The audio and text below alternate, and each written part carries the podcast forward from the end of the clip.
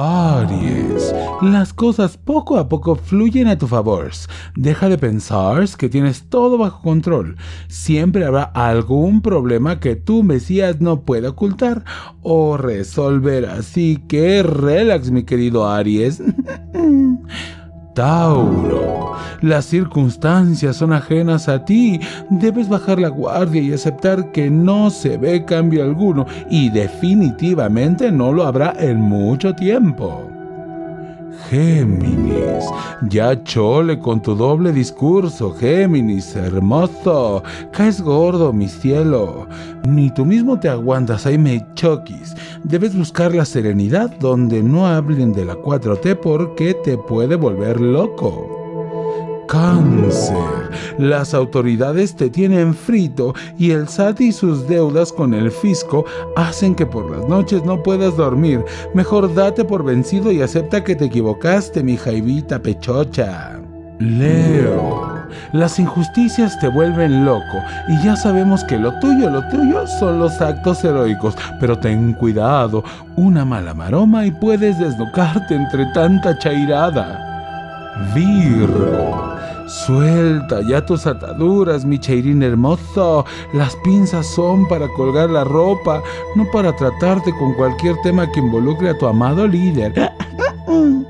Libra, la sabiduría está conectada y de la mano directamente con las personas que te hacen preguntas, querido Libra.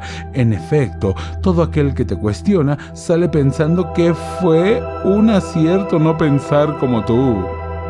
Escorpión, ni todo tu poderoso veneno podrá salvarte de tanta tontera que intentas defender.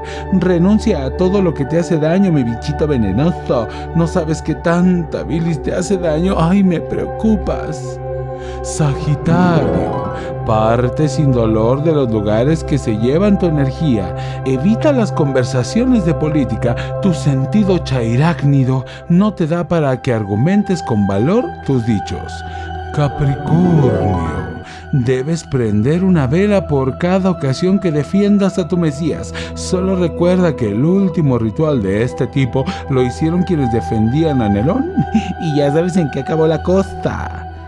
Acuario, ten listas las cubetas con agua por si se le pasa la mano de fuego a Capricornio. Tu sensatez debe reinar a pesar de tus ganas de hacerle compañía. Piscis, no hay olas que lastimen tu nado libre en el océano, querido pececito. Todo será felicidad y buena onda en el mar de la esperanza. Si alguna vez llegas ahí.